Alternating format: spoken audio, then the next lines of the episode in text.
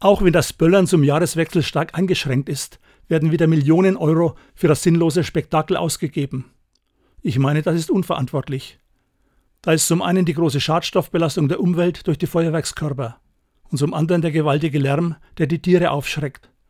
Das Krachen und Knallen weckt bei traumatisierten Flüchtlingen aus den Kriegsgebieten dieser Erde, die bei uns Zuflucht suchen, schlimme Erinnerungen.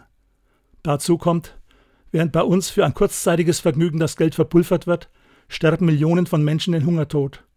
Mit diesem Geld könnten viele Menschenleben gerettet werden. Die Aktion Brot statt Böller weist darauf hin. Sie möchte das Gewissen schärfen und zu einer sinnvollen Verwendung der für Böller aufgewendeten Gelder ermuntern.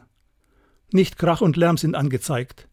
Sie sind nicht geeignet, die Zukunftsangst zu vertreiben. Besinnung auf das, was wirklich wichtig ist und durchträgt, ist angesagt. Gerade in unseren Tagen, mit den vielen großen Herausforderungen, wären Stille, Innehalten und Umdenken angebracht.